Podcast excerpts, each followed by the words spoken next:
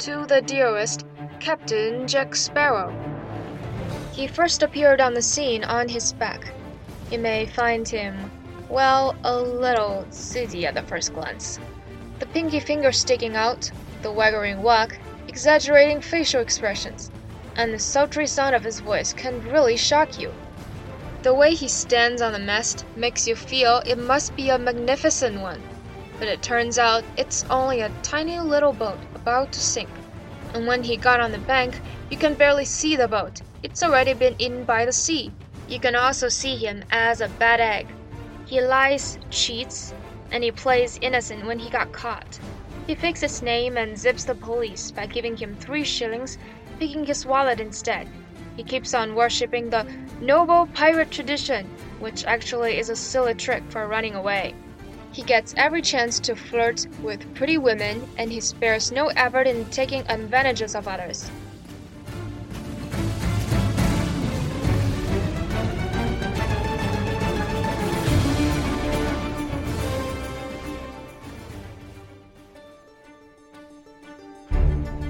The way he talks really deserves a good spanking.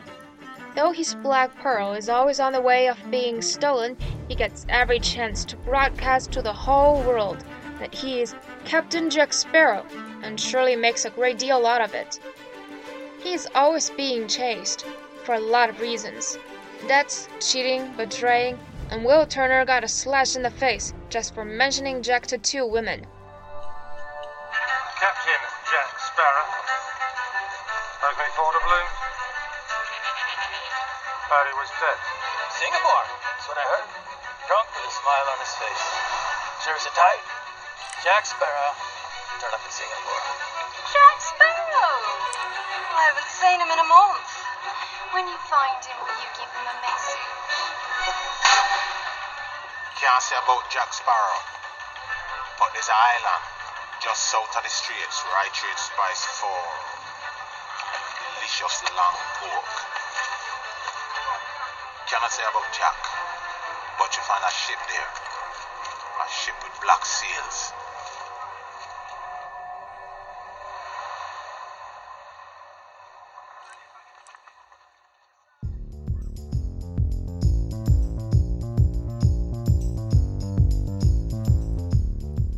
He can't get down to business once in a while. I guess his pet phrase must be, My friend, this is the day you shall always remember, 'cause this is the day that you almost caught Captain Jack Sparrow. Easy on the goods, darling. You're despicable. Sticks and stones, love. I saved your life, you saved mine. We're square. Gentlemen, my lady, you will always remember this as the day that you almost caught Captain But if my memory serves me correctly, the only scene where you can find a serious look on the captain's face should be the one when he ran into three corpses of hanged pirates. He bowed, and there he is.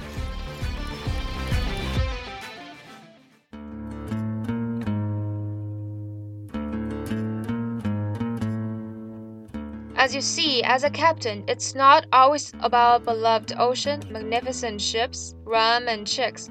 It has more to do with waves, hurricane, monsters, kraken, navies, intriguing, and death. Dangers are always around the corner. The situation changes, and it leaves no time. Everyone has his own desire, and it leads to a restless trade off. But Captain Jack Sparrow is able to get through those mists. He finds a way out when he is grinning. He draws the whole map of what's going on in a blink. He seems off to La La Land, but actually he gets everything under his control. Just like what Will Turner said. I asked myself, what would Jack do? Well, I think he will never meet the captain. And the captain is not mercy enough to avoid it. Well, so this is what you got?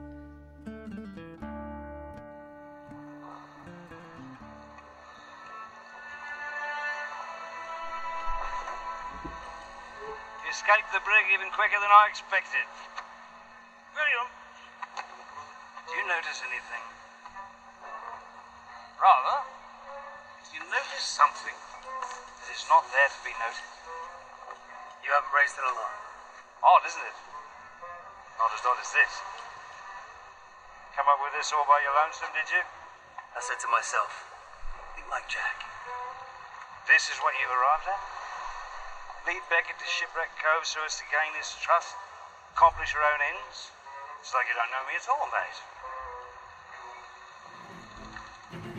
mate. You see, he may looks like a gay, but apparently he's the toughest guy in the whole series and second to none. Jack is always happy, at least it seems he is. Whenever he gets on the stage, he's insane, crazy, funny all the time.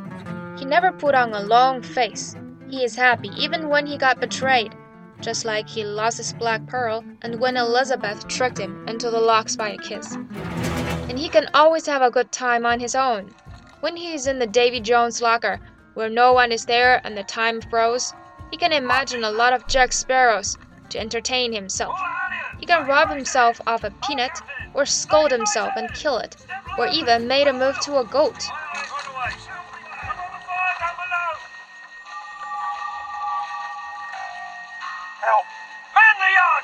You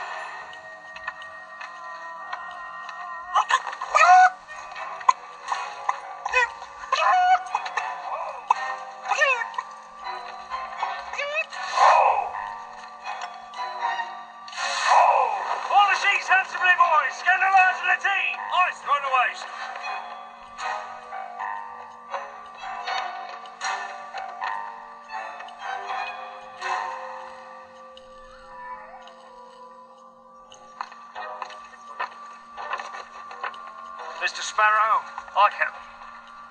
What say you about the condition of this tack line? It be proper to my eye, sir. Proper. It is neither proper nor suitable, sir. It is not acceptable nor adequate. It is an obvious fact, an abomination. Begging your pardon, sir. But perhaps if you gave a man another chance, shall I?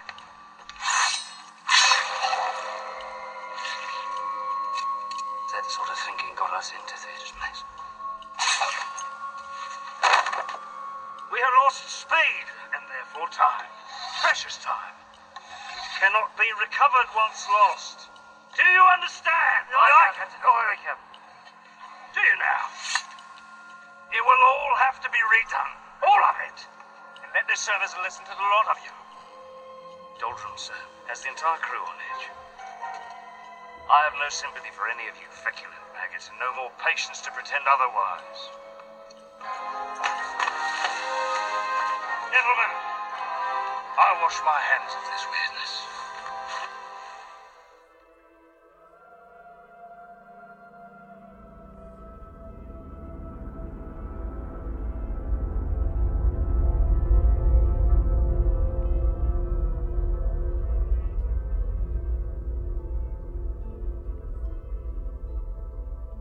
It reminds me that every time he showed up, he has a strike of pose labeled as Captain Jack Sparrow.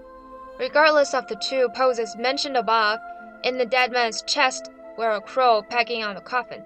His gun actually got on the stage before him.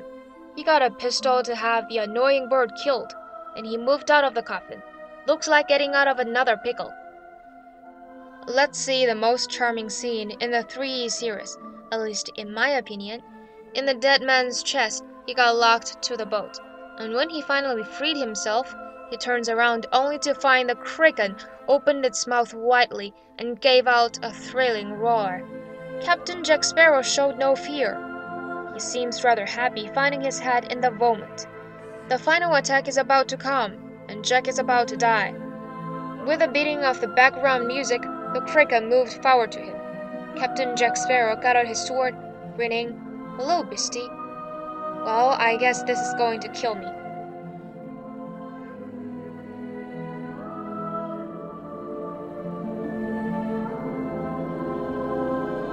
The one and only love of his should be the sea.